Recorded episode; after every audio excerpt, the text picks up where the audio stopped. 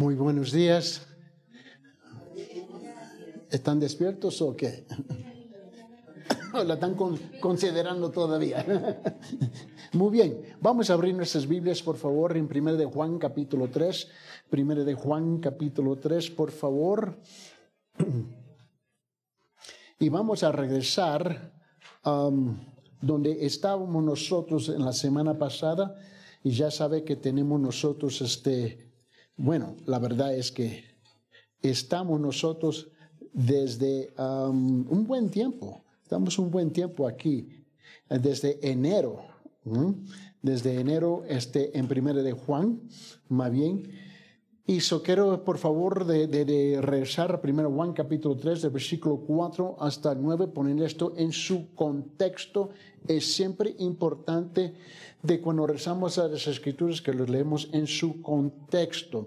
Tenemos unos malos hábitos que hemos desarrollado en las iglesias por toda parte del mundo de enfocarnos en un versículo y típicamente sin saber lo sacamos afuera de su contexto y los versículos siempre tienen un contexto. So, vamos a rezar ahí, por favor, en primo Juan capítulo 3 del versículo 4 al 9. Le voy a pedir, hermano Héctor, por favor, de dirigirnos en oración. Padre nuestro, gracias te damos en esta mañana por tu presencia en medio nuestro. Gracias, Señor, por estar en este lugar para poder aprender tu palabra, para poder edificarnos, para avanzar, Señor, en tu camino. Ayuda a tu siervo Edi, Padre, en este tiempo, Amén. No se olvide, la primera media hora estamos nosotros en discipulado, la segunda media hora el hermano Héctor nos va a dirigir y continuar en la capacitación de la evangelización.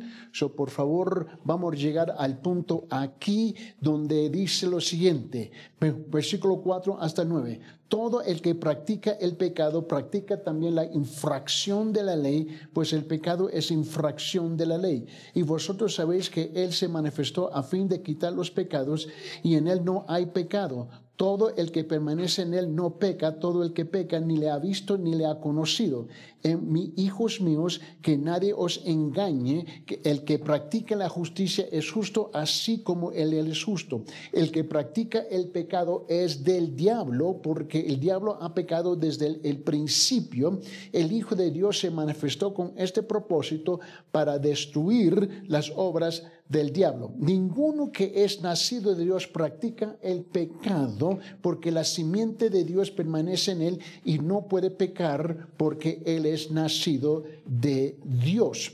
Y lo que quiero este para orar tiempo, mis hermanos, por favor, llegar a la segunda página de sus separatas y quiero llegar um, a este punto, punto número cuatro, donde habíamos estado la semana pasada.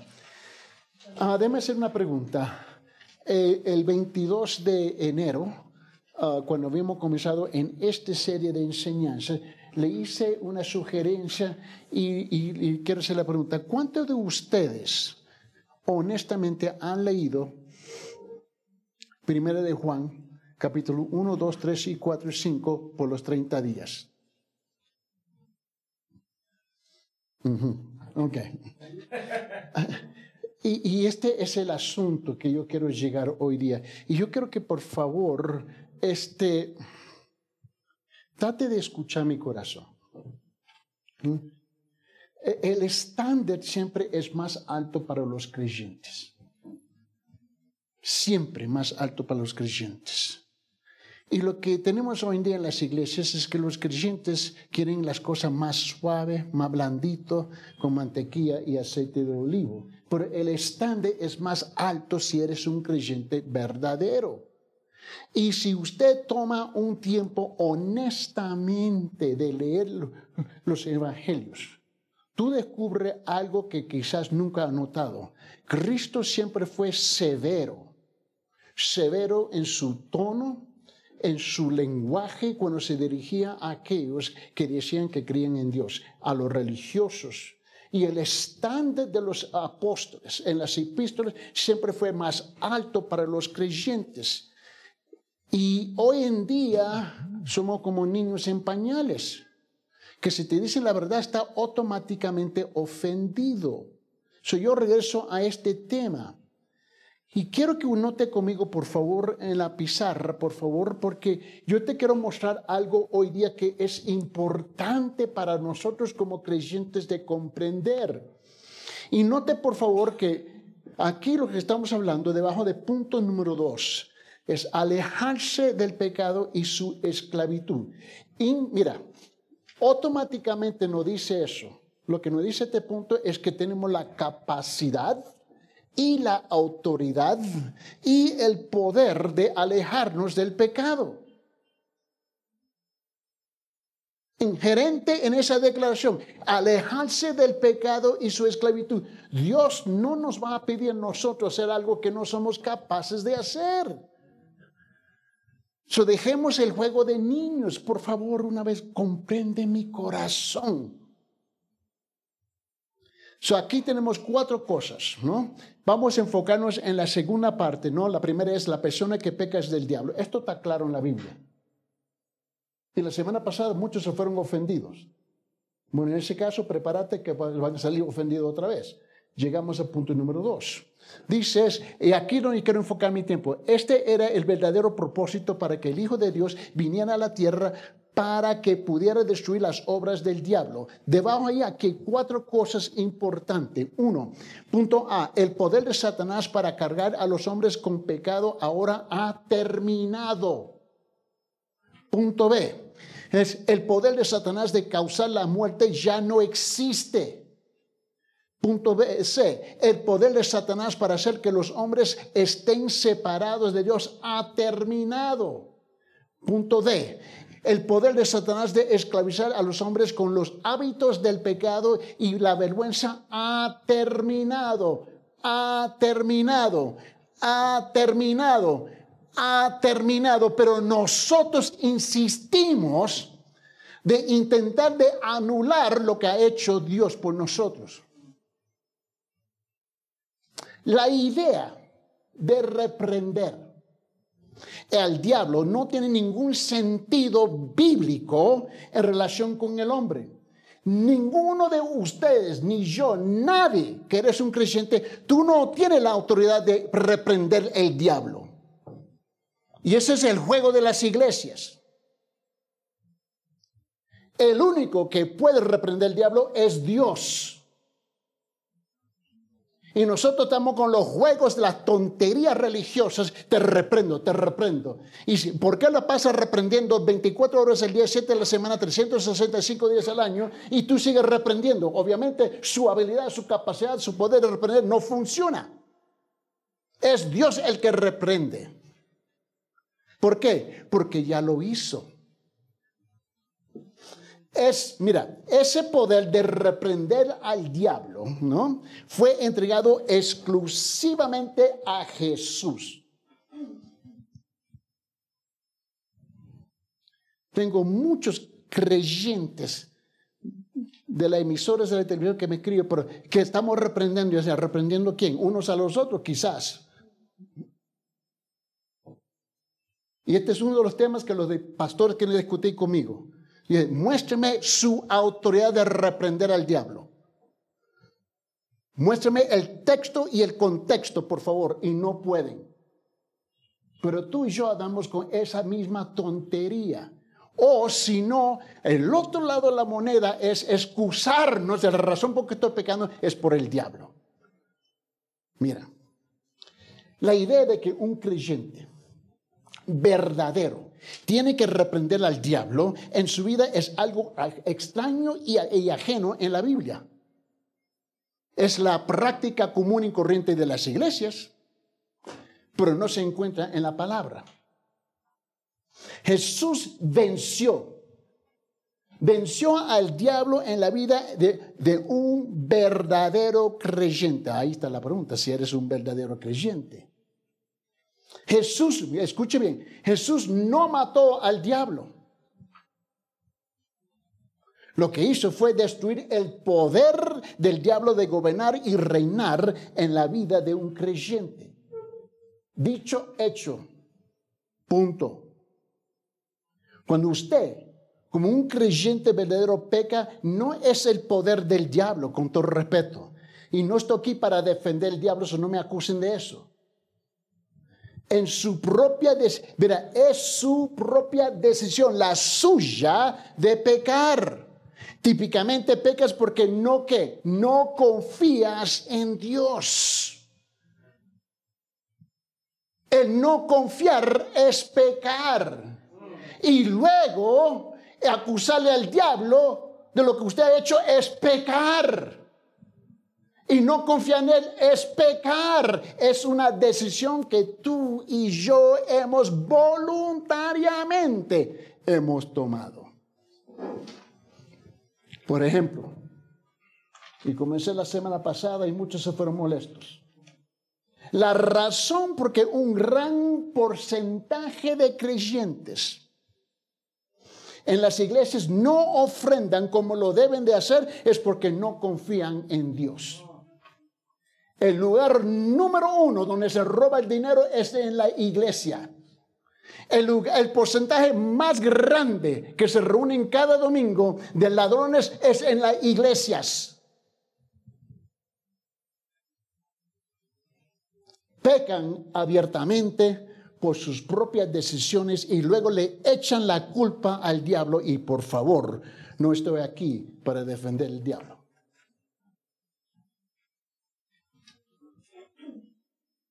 Él dijo, te recuerda la semana pasada en Juan capítulo 8, versículo 4, ¿ves? Somos de quién?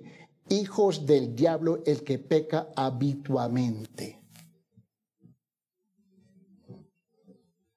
¿Tengo su atención? Vamos a llegar a punto A. En 1 Juan capítulo 3, versículo 8, estamos en el cuarto punto en sus separatas, yo creo que es página 2 en la parte de abajo. Punto número 4 es, hablando de Satanás, la obra de Jesucristo y existe la gran conquista de Cristo en liberación. Negamos, rechazamos, mentimos y anulamos en nuestros corazones lo que Dios ha hecho qué lindos somos. En 1 Juan capítulo 3, versículo 8, él dice, el que practica el pecado es del diablo. Ahora, ¿qué parte de eso nosotros no comprendemos? Y lo que pasa es que nosotros nos hemos acostumbrado de explicarnos. Aquí, como en cualquier otra parte del mundo, vivimos por circunstancias tenemos la, nos, damos el lujo de excusarnos de por qué no puedo tal, tal, tal, tal cosa. Y siempre es porque esto pasó, esto pasó, él, ella, quién sabe. El dedo grande, el pequeño, el gato, la rata, las cucarachas, quién sabe. Siempre tenemos una razón de por qué no podemos cumplir. Porque vivimos nuestras vidas a través de circunstancias exclusivamente y no por los principios de que debemos dirigir nuestras vidas. Somos incumplidos porque nos hemos acostumbrado a vivir por las circunstancias. Si A no se cumple, yo no puedo cumplir. Me doy el lujo de excusarme. ¿O estoy mintiendo? Y aquí varios se enojaron conmigo. No, tú siempre estás atacando la cultura. Pues vamos a definir la cultura, por favor. Toda la cultura es un aprendizaje. Todo lo que nosotros destacamos, desempeñamos en la cultura es algo que hemos aprendido. No es algo innato.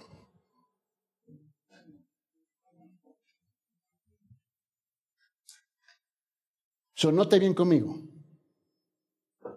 El que practica el pecado es del diablo, porque el diablo ha pecado desde el principio. El Hijo de Dios se manifestó con ese propósito para destruir las obras del diablo. Pregunta, ¿lo hizo sí o no?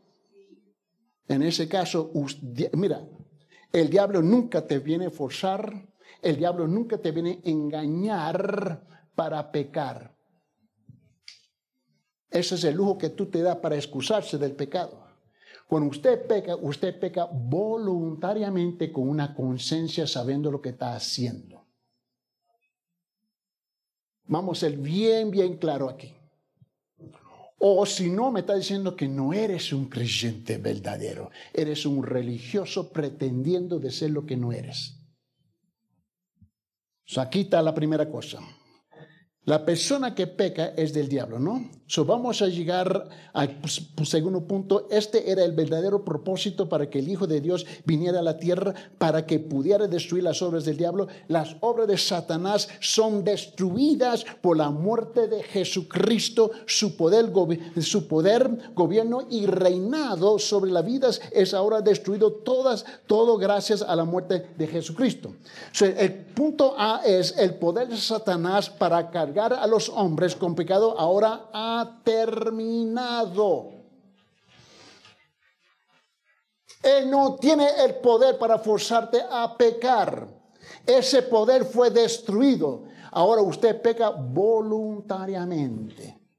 Y luego lo razona, lo explica, lo justifica y siempre es a través de circunstancias.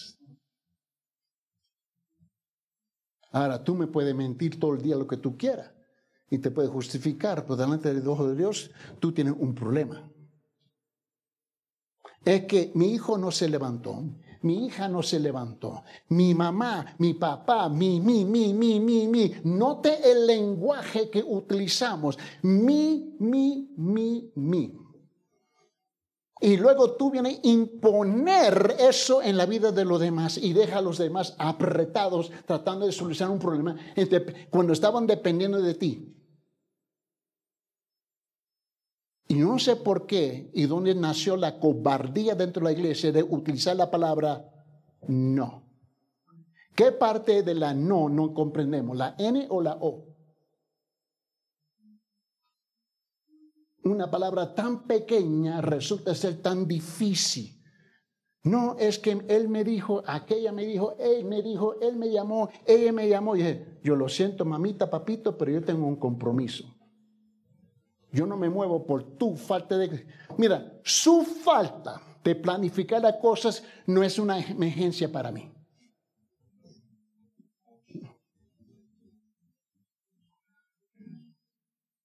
Ahora los hombres tienen el poder de escapar a la pena del pecado. Cristo tomó los pecados del hombre sobre sí y pagó la pena por ellos. Murió por los pecados del mundo, sí o no. En el lenguaje de Cristo no existe pero. Pero nosotros somos los gran perros. En 1 de Pedro, por favor, capítulo 2, versículo 24, por favor, note lo que dice, dice, y él mismo, ¿quién es él? ¿Con quién? No tan seguro. Él mismo llevó a nuestros pecados en su cuerpo sobre la cruz a fin de que muramos al pecado y vivamos a la justicia porque por sus heridas fuiste sanados. Obviamente lo leemos y decimos amén, pero no lo creemos porque no lo vivimos. En Romanos capítulo 8, versículo 33, él dijo lo siguiente, ¿quién acusará a los escogidos de Dios? Dios es el que justifica. Bueno, ¿quién? Yo no estoy aquí para defender al diablo, por favor. Somos nosotros que andamos justificando al diablo en vez de justificarlo a la obra que hizo Cristo por nosotros ese poder murió en la cruz o sí o no para un creyente verdadero. O si no, tú me estás diciendo, yo soy un religioso, yo soy un incrédulo, yo soy un juguetón aquí. Lo que me está diciendo. Punto B. El poder de Satanás de causar la muerte ya no existe. El diablo la mató el diablo lo mató. ¿Dónde tú me muéstrame eso en la Biblia? ¿Ves? las enseñanzas eclesiásticas de las iglesias, denominaciones y religiones es, siempre están desconectadas de la enseñanza bíblica. La enseñanza eclesiástica, su fundamento es cultural. La enseñanza bíblica, su fundamento es escritural. ¿Cuál de los dos estamos viviendo? B. El poder de Satanás de causar la muerte ya no existe. Los hombres ya no tienen que morir. Cristo murió por el hombre, se convirtió en el sustituto del hombre en la muerte. En Hebreos capítulo 2, versículo 14 y 15. Esta es la razón por que nosotros estamos evangelizando. Es la razón por que estamos compartiendo. Es la razón por que el hermano Héctor nos está capacitando para eso. ¿Por qué? Porque ya es un hecho. No se está haciendo, ya se hizo. En Hebreos capítulo 2, él dice esto, versículo 14 y 15, él dice lo siguiente, él dice, así que por cuanto los hijos participan de carne y sangre, él igualmente participó también de lo mismo. ¿Para qué? Para anular, mire la palabra, para anular mediante la muerte el poder de aquel que tenía. ¿Quién es aquel? El diablo. Que tenía el poder de la muerte, es decir, al diablo y librar a los que por temor a la muerte estaban sujetos a la esclavitud durante toda la vida. Amén. Por favor, prepárame, hermano Héctor. Punto C. El poder de Satanás para hacer que los hombres estén separados de Dios ha terminado. Eso ya terminó. Pero nosotros insistimos, ¿ves? Avivarlo. Terminó. Los hombres ya no tienen que ir al infierno. Cristo fue separado de Dios en favor del hombre. El hombre puede vivir ahora por siempre con Dios. Pero hemos nosotros de rechazar lo que dice la Biblia y muchas veces es por mis sentimientos y mis pensamientos. ¿No? El lenguaje nuestro es que yo pienso, yo siento, yo pienso y yo opino. ¿No? Ah, así no hablamos típicamente. Y se molestan cuando yo digo, cuando tú comienzas así a hablar conmigo, yo ahí lo dejo parado, chao, y me voy. Porque lo que tú vas a hacer, intentar, es insistir que yo escuche, yo pienso, yo siento, yo opino. Con todo respeto, su sentimiento, su pensamiento y su opinión no tienen ningún valor. Cuando tú tratas de anular la obediencia a la palabra a través de yo siento, yo pienso, yo opino. No, paz, tú no entiendes. No, no, tú no entiendes.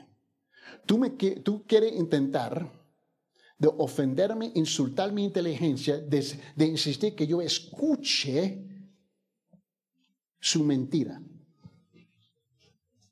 Es que no sabe que, no, es que sabe que fulano tal no llegó al tiempo y por eso yo estoy. Eh, eh, mira, ese es tu problema, no es el mío.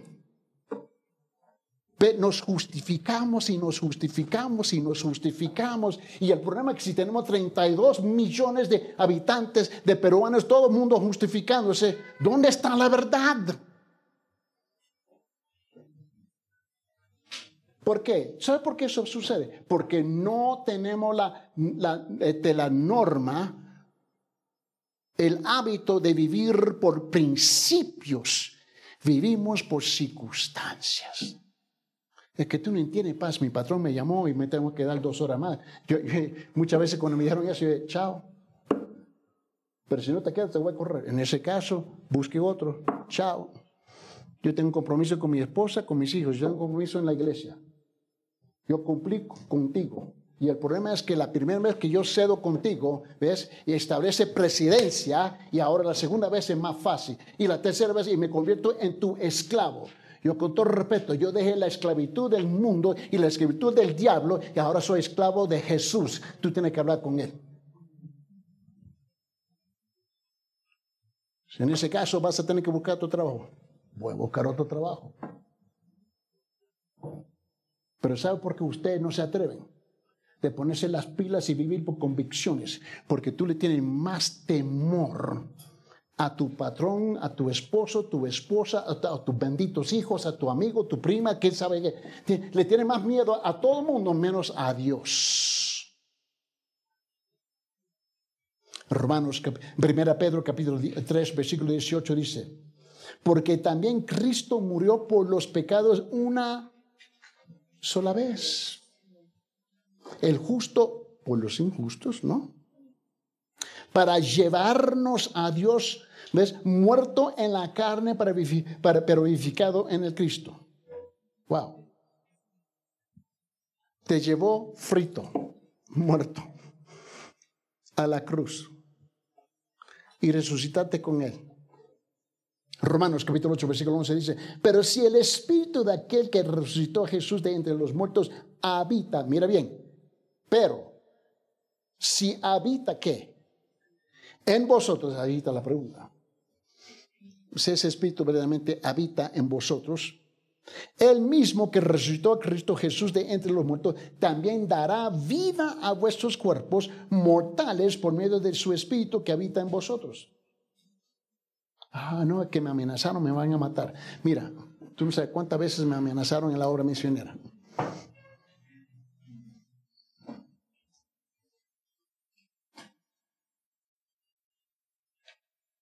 Estaba en Zimbabue, África. Me dijeron, aquí te vamos a matar. Yo dije, un momentito. Y se me quedó mirando. ¿Cómo? Yo, un momentito. ¿Voy a morir? Sí. Un momento. ¿Tiene prisa? Déjeme comentarme en la mano de Dios. Y el Señor Padre, prepara a recibirme. Y mientras que voy, y en este camino que voy a entrar en su presencia, Señor, salva a estos malvados. Perdónalo porque no saben lo que hacen. Y se me quedó mirando, tú estás loco, eso es otro tema. Si no están convencidos, mal. A ver, ¿quién más está loco aquí? ¿Yo o ustedes? Pero regresan cada domingo, ¿no?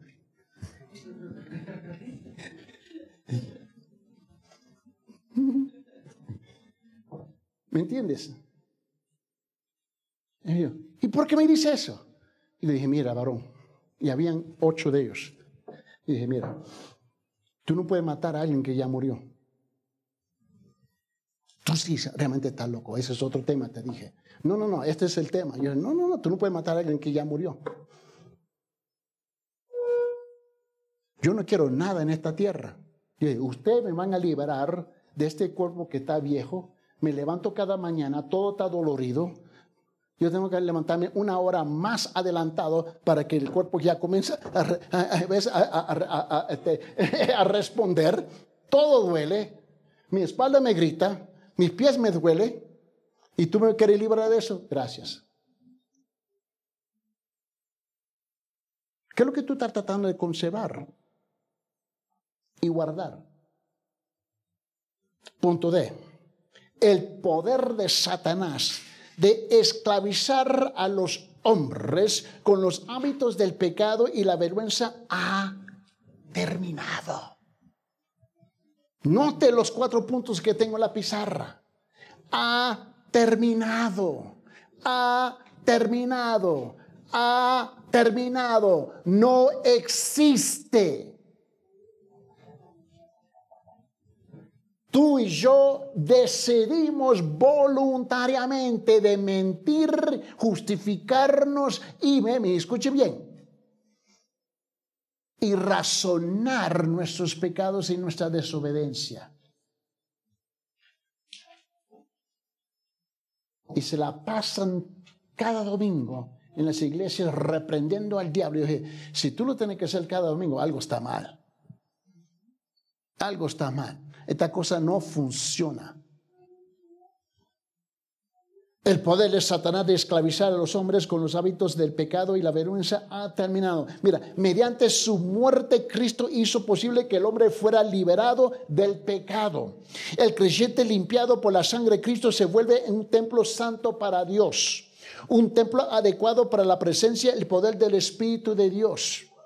Ahora el hombre puede conquistar los hábitos esclavizantes del pecado por el Espíritu de Dios. La decisión es suya. Es nuestra, es nuestra. Cuando yo peco es porque yo decidí de pecar. No es porque el diablo me forzó la mano. Su poder de gobernar y reinar sobre la vida de un creyente verdadero, eso ya terminó. Ya terminó. Pero ese es el escudo que usamos para escondernos detrás cuando nosotros estamos gritando abiertamente, es que no confío en ti, Dios. Eso es lo que tú realmente estás diciendo. Por esa razón, no nos cuesta a nosotros y no nos molesta que semana tras semana, tras semana, tras semana, tras semana, yo dije tras semana, tras semana, ¿ves? Le mentimos a Dios y le robamos a Dios en nuestras ofrendas y siempre lo justificamos, es que Él entiende que mi condición. No, tú estás donde estás porque sabe que usted ha creado su, su condición. Primera Corintios capítulo 6, versículo 19 y 20. Vamos a preparar a recibirnos el hermano Héctor. Él dice esto. ¿O no sabéis que vuestro cuerpo es el templo del Espíritu Santo que está en vosotros, el cual tenéis de Dios y ya no sois vuestros? Pues por precio habéis sido comprados, por tanto glorificar a Dios en vuestro cuerpo y en vuestro espíritu, los cuales son de Dios. Ahora, ¿esto es real, sí o no, en la vida de un creyente? No es que estoy en el proceso, estoy mejorando. ¿Dónde, dónde sacamos eso? Es que no he llegado a, ese punto todavía en mi vida.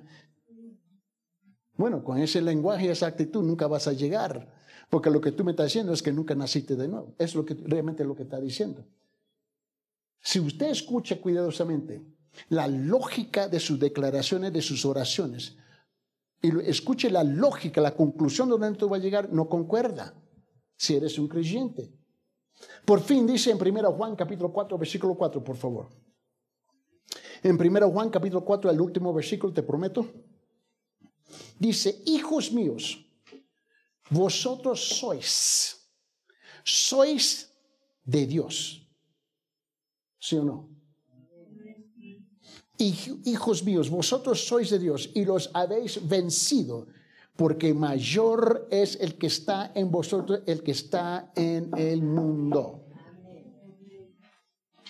La pregunta es, si tu vida grita lo que usted dice que crees o grita lo contrario.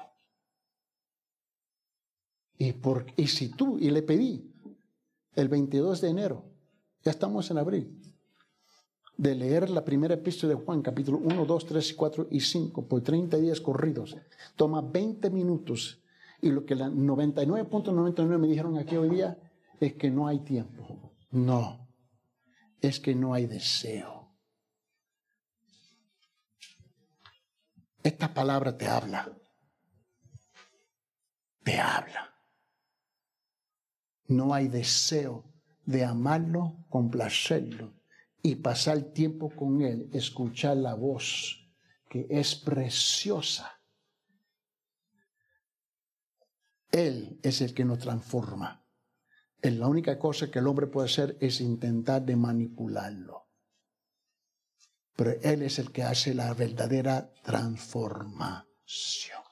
Señor Padre, en esta mañana, Padre, una vez más ha llegado a, Señor, a hacernos el reto, el desafío, Señor, de pulirnos, de transformarnos, de cambiarnos, Señor, de elevarnos y educarnos, Señor como dice tu palabra, que tu palabra es útil, Señor, para corregir, para reprender, Señor, para instruir, Señor. Oh, gracias, Señor, para reduir, Señor, porque es el proceso que tú usas para transformarnos más y más a la imagen suya. Gracias, Señor, que cada vez que tu palabra me viene y me confronta, Señor, y tengo un gran ay Ay, eso duele, eso duele, Señor. Señor, es porque tú nos ama, nos ama verdaderamente y no nos dejas abandonado a las solas. Señor, que nuestras vidas griten que realmente te amamos. En el nombre de Jesucristo. Amén. Hermano Héctor. Buenos días, hermanos, hermanas, que el Señor les bendiga. Gracias por su atención. Hoy veo más o me parece más personas. Buenos días. Pastor, voy a borrar, por favor. Así, voy a usar la pizarra. Eh, hermanos amados, eh, la semana pasada empezamos a prepararnos, ¿no es cierto?, a capacitarnos con esta nueva forma de poder compartir la palabra de Dios. ¿Cómo se llamaba ese material que utilizamos? A ver Libro sin palabras, ¿no es cierto? ¿Alguno de ustedes trajo su libro sin palabras, por si acaso? Gracias. sin palabras.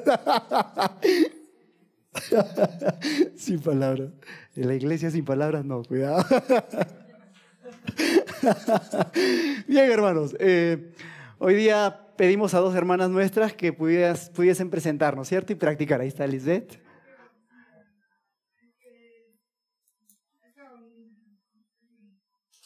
Está bien. Está bien, Lisbeth.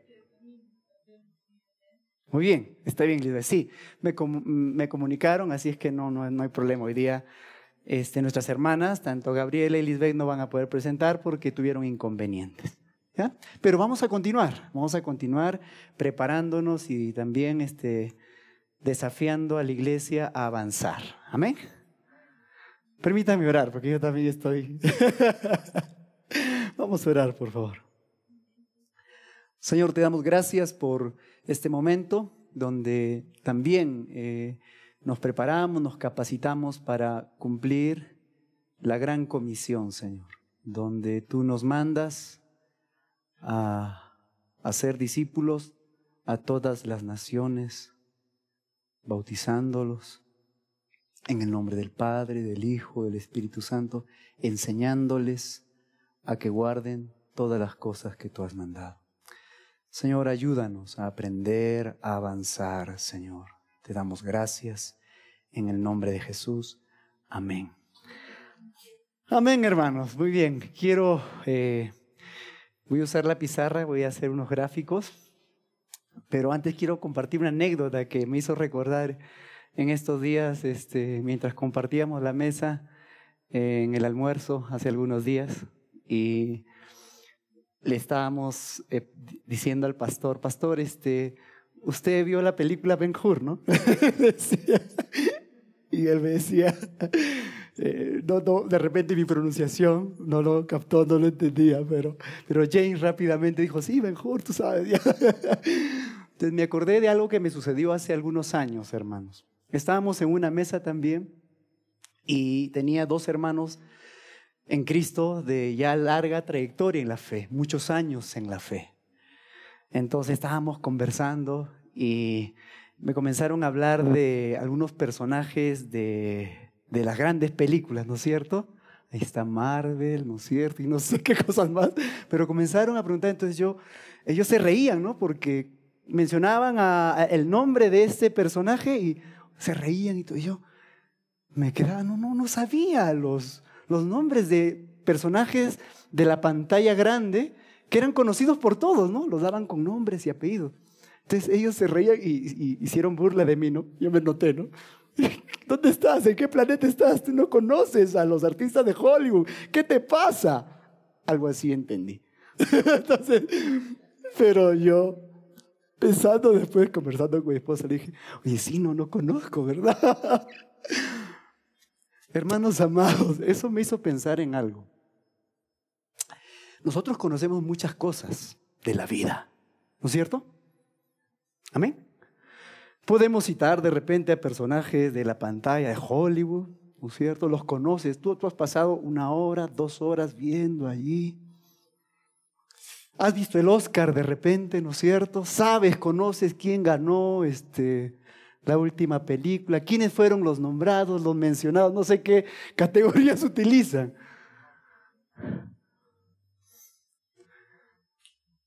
Pero hay algo, hermanos, que no sabemos. Sabemos muchas cosas. De repente tú eres una persona formada en tu profesión, ¿no es cierto? Eres a uno en tu profesión. Has alcanzado un estatus, un nivel alto.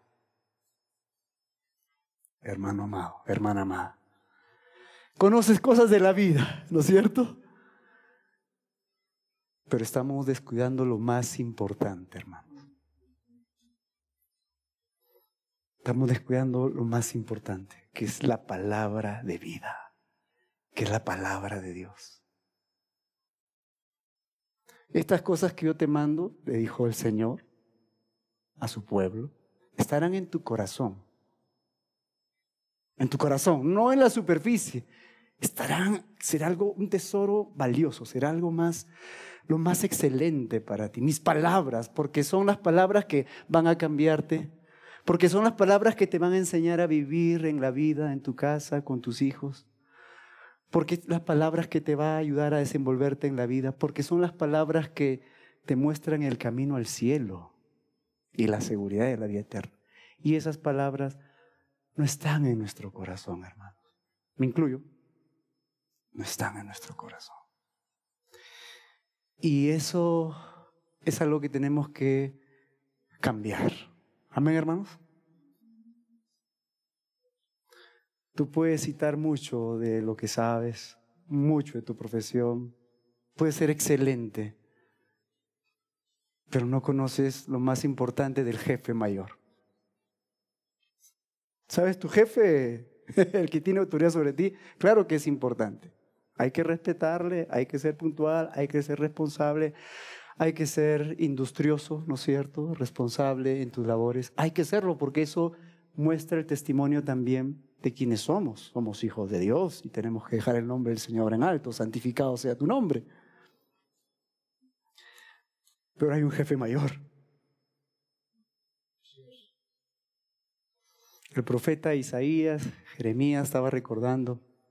Decía, a ver, preséntale esto a tu juez, presenta al sarnoso, presenta al animal perniquebrado, a ver, preséntalo pues al Señor a ver si lo va a recibir a tu juez de tu pueblo, de tu nación. Y eso es lo que estamos presentando como pueblo de Dios, ¿cierto? En las cosas del Señor las descuidamos. Y eso es lo que quiero un poquito ilustrar, hermanos amados. Vamos a buscar en Hebreos, por favor, capítulo 5, versículo 12.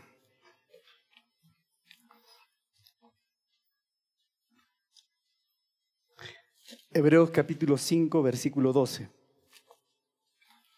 A ver, ¿qué dice ahí? Alguien lo lee en voz alta, por favor, para que quede registrado. Amén. En realidad, a estas alturas ya deberían ser maestros, y sin embargo necesitan que alguien vuelva a enseñarles las verdades más elementales de la palabra de Dios. Dicho de otro modo, necesitan leche en vez de alimentos sólidos. Sí, hermano, miren, voy a tratar de que de alguna manera se fije, ¿no es cierto?, en nuestra en nuestra mente, en nuestros ojos, se fije, ¿no? Eh, si tú has nacido, tu desarrollo físico, ¿no es cierto? Tiene que evolucionar, ¿no es cierto, hermano? O sea, tienes que crecer, ¿no? Decimos pequeñitos, ¿no es cierto? desarrollo físico, ¿no es cierto? Entonces pasa el tiempo, entonces se espera que tú crezcas un poquito, ¿no es cierto? Y finalmente ya alcanzaste los 18 años, ¿no es cierto? Entonces es tu desarrollo físico, tienes que crecer. En tu desarrollo profesional, igual, ¿no es cierto? Tú empiezas a estudiar, ¿no es cierto? Primer año, segundo, tercero, quinto año. Y entonces espera que vayas creciendo, ¿no? Puede ser lento. Y, ya eres un profesional, saliste, has crecido. Experiencia, conocimiento, y eres un profesional. Pero algo está diciendo la palabra del Señor. Ahí en Hebreos, ¿qué notas? Hebreos 5:12. ¿Qué notas?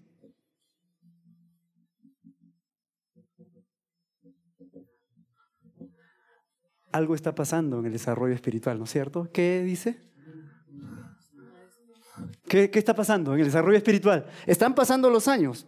Ya tengo cinco meses de creyente, ya tengo seis meses de creyente, ya tengo un año de creyente, ya tengo cinco años de creyente. ¿Y qué ha pasado? Sigo siendo un niño. Hermano, hermana, amado. Tú te preocupas de repente, ¿no es cierto? Vas al médico, vas al odontólogo, ¿no es cierto? Estás chic, te vas al salón de belleza, ¿no es cierto? O sea, Está ok esto. Esto está check. Estoy bien. Económicamente, profesionalmente también me preocupan eso. Tomo todas las medidas para que esto no falle, para que esto esté en su punto. Estoy check.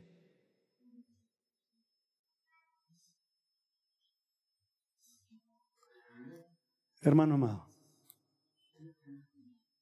nos estamos descuidando. Debiendo ser maestro, habiendo pasado ya tantos años, ¿todavía eres qué cosa? Enano. Yo soy pequeño de estatura, hermano. ¿Cómo se habrán dado cuenta? No, no, no, no. no.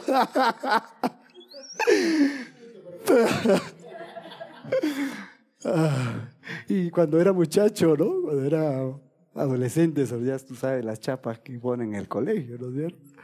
Y uno se pica, como dice, no, no, no te gusta. Y yo no puedo cambiar eso, porque eso es genética, ¿no es cierto? Mi padre era pequeño, yo también, no hay problema. Pero sabes qué, hermano, hay algo que sí tú puedes hacer y no debes ser enano espiritualmente. Te podrán acusar de todo, ¿ya? O sea, porque sea, hay cosas que ya tú no puedes cambiar, bueno, ¿cierto? Pero que te niegan enano espiritualmente, que eres un bebé espiritualmente, que no puedes citar la palabra de Dios, lo básico. Eso es falta. No ante la sociedad, a la sociedad no le importa eso. ¿No? Como decía, mis amigos se burlaban, se reían, ellos se conocían. Pero a ver si yo le preguntaba, cítame un versículo de la palabra de Dios.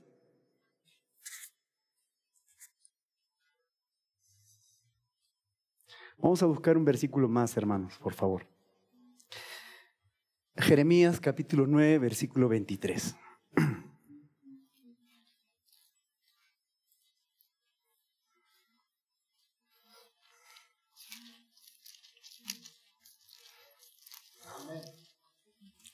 Si alguien lo tiene, puede leerlo en voz alta, por favor. Podemos leerlo también. ¿Sí? 23, 24. A ver, 23 y 24, por favor. Jeremías capítulo 9, versículo 23 y 24.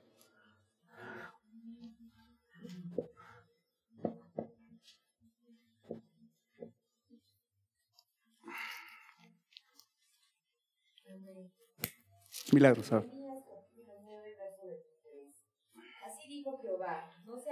Sabio en su sabiduría, ni en su valentía se alabe valiente, ni el rico se alabe en sus riquezas. Mas alábese en esto el que subiere de alabar, en entenderme y conocerme, que yo soy Jehová, que hago misericordia, juicio y justicia en la tierra, porque estas cosas quiero, dice Jehová. Ahí está, ¿no es cierto? Hay muchas cosas por las cuales el ser humano se alaba y se jacta, ¿no es cierto? Ahí vemos en las pantallas y a las chicas también se jactan de su cuerpo y de su belleza. Y se presentan, y ahí están, ¿no es cierto? Y las mujeres la miran, la admiran y los hombres también. ¿No es cierto?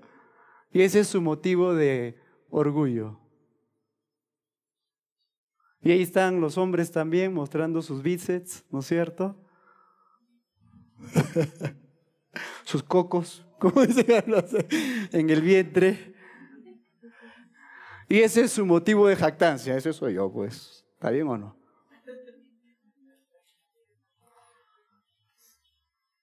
Y ahí están los grandes intelectuales, ¿no es cierto? Los grandes periodistas, ¿no es cierto?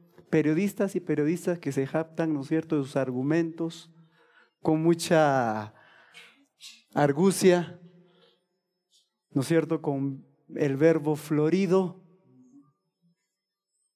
Y ese es su motivo de orgullo. Pero dice el Señor en su palabra, si alguno ha de alabarse, alábense en esto, en entenderme, en conocerme, que yo soy Jehová, que hago misericordia, justicia y juicio. Y eso quiero, eso quiero. Conóceme, conóceme. Y ahí está su palabra, hermano. ¿Cuánto conoces del Señor? ¿Cuánto sabes de Él? ¿Cuánto sabes de Él? Por eso los creyentes a veces estamos confundidos. Estamos confundidos y nos engañan. Viene el que te mueve los vasitos, ¿no es cierto? En Lima hay mucho de esto. Los ilusionistas, ¿no es cierto? Dame cinco soles y yo te voy a mostrar, mira, si tú adivinas yo te doy diez soles, te dice, te mueve los vasitos, te cambian la moneda, te cambian los vasos y ya te engañaron. Te hacen el cambiazo, como dice el ingeniero. ¿Y sabes por qué estás confundido? ¿Sabes por qué estamos confundidos y somos presa del error y del engaño? Porque no conocemos la verdad.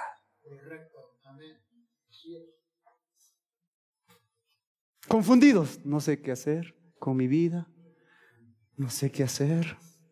Me dijeron esto, ya estoy. ¿Quién eres? Eres un hijo de Dios. Lo que importa es lo que Dios dice, no lo que la gente dice.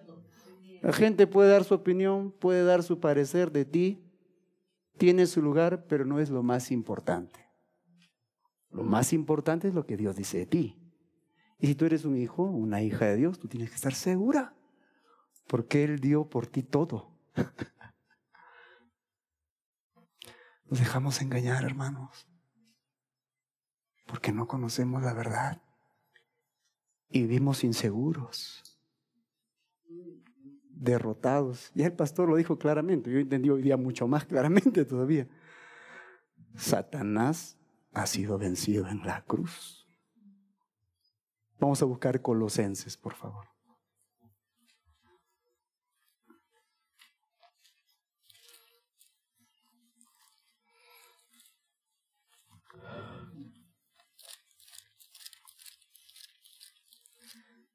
Colosenses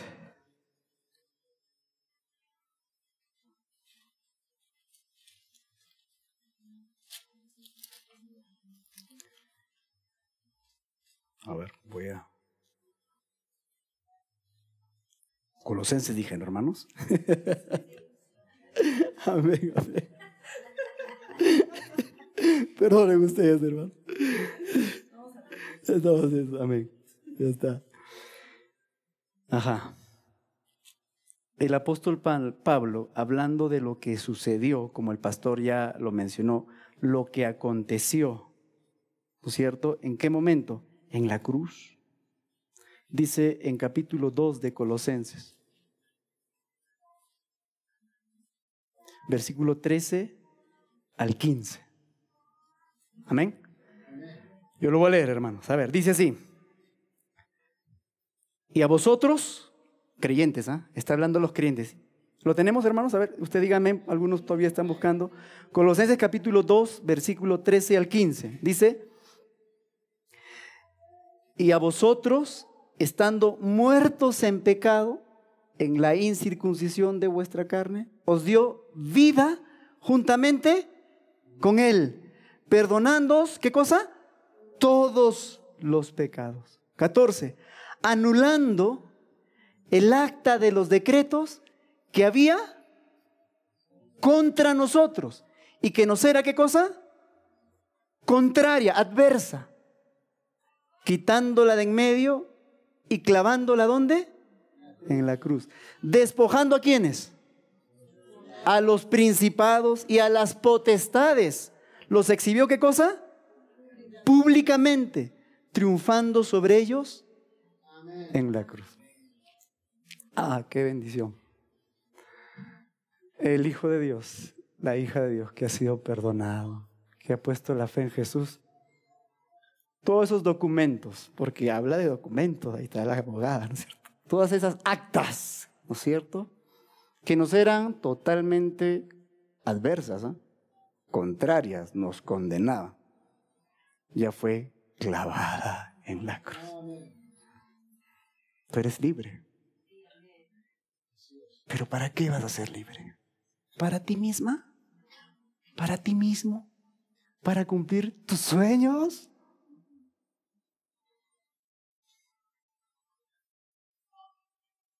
Vamos a buscar en Hebreos, perdón, en Romanos capítulo 8, por favor. Romanos capítulo 8. Y con eso, Romanos capítulo 8, perdón, Romanos capítulo 6, versículo 18. Romanos capítulo 6, versículo 18. Alguien que lo lea en voz alta, por favor. Gracias, este, Ninoska. 6, 18, sí. Libertados del pecado, vinisteis a ser siervos de la Amén. Ahí está. Libertados del pecado, ya no hay nadie quien le acuse. Todos tus pecados pasados, presentes y futuros también han sido perdonados por nuestro Señor Jesús, esa es la certeza. ¿Para qué? ¿Para qué te ha libertado el poder del pecado y Satanás? Para que seas siervo de la justicia. O sea, en otras palabras, vivir para la gloria de Dios. Todo lo que eres, tu cuerpo físico, tal como eres, ¿ah? Metro cincuenta, metro sesenta, metro setenta, lo que sea, blanca, trigueña, cobrizo, lo que sea. Todo lo que tú eres, física, bella, bella, no bello, lo que seas. Todo lo que tú eres. Tu capacidad mental, intelectual, de procesar, de razonar, tus sentimientos y emociones, tus capacidades de liderazgo, lo que sea. Ahora son siervos de la justicia. En otras palabras, vivir para la gloria de Dios. Hermanos amados, yo quería animarles a poner mayor atención, como dice el Señor en su palabra. Pongan diligencia en las cosas del Señor. Amén, hermano. Que las palabras de vida estén en tu corazón, cual tesoro. Pero no para que las conozcas y te jactes, yo conozco más que tú, yo conozco más versículos. No, no, no. Las conozco para ponerlas por obra, para verificar que es verdad. Y verificando que es verdad, pueda aplicarla y enseñarla a otros con la seguridad de que funciona. Esdras dijo esta gran verdad, Esdras, ¿no? Él dice, preparó su corazón para inquirir con diligencia y conocer las sagradas escrituras, para aplicarla a su vida y luego para enseñar al pueblo. Y este hombre fue de grande bendición en su generación a su pueblo, porque preparó su corazón para inquirir en la ley del Señor. Aplicarla a su vida y luego enseñarla con la certeza y seguridad que es la palabra. Amén, hermanos. Un desafío, hermano. Perdón, hermano.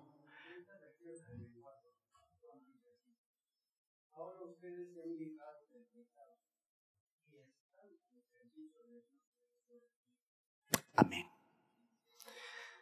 Amén. Eso es. Tus miembros, si antes los usabas para robar, para alargar las uñas, como es común en nuestra sociedad, el hurto, sin que nadie se dé cuenta. Si antes tu belleza la usabas para el mal, damas, que sea para la gloria de Dios. Si tu fuerza, varón, lo usabas para golpear, utilízala para la gloria de Dios. El vigor, la energía. Si tu capacidad de razón lo hacías para sacar los mejores chistes y eras, utilízalo para la gloria de Dios. Amén, hermanos. Vamos a orar, ¿sí? Señor, gracias te damos en esta hora. Padre, aquí estamos tus hijos, necesitados de ti. Ayúdanos, Señor. Ayúdanos, Padre, a avanzar, a crecer. Crecemos en muchas áreas, porque estamos preocupados por la gente, ¿qué dirá? Pero delante del mayor amo, del mayor Señor, que es bueno, justo y santo, no estamos tallando, no estamos correspondiendo, Señor. Perdónanos. Perdónanos por invertir tanto tiempo en tantas cosas vanas, inútiles, Señor. y no conocerte, no amarte, no adorarte y no disponernos para servirte. Perdónanos. Ayúdanos a avanzar, Padre. Por favor, ayúdanos a avanzar, a crecer en ti. Te damos gracias en el nombre de Jesús. Amén. Amén, hermanos. Que el Señor le bendiga.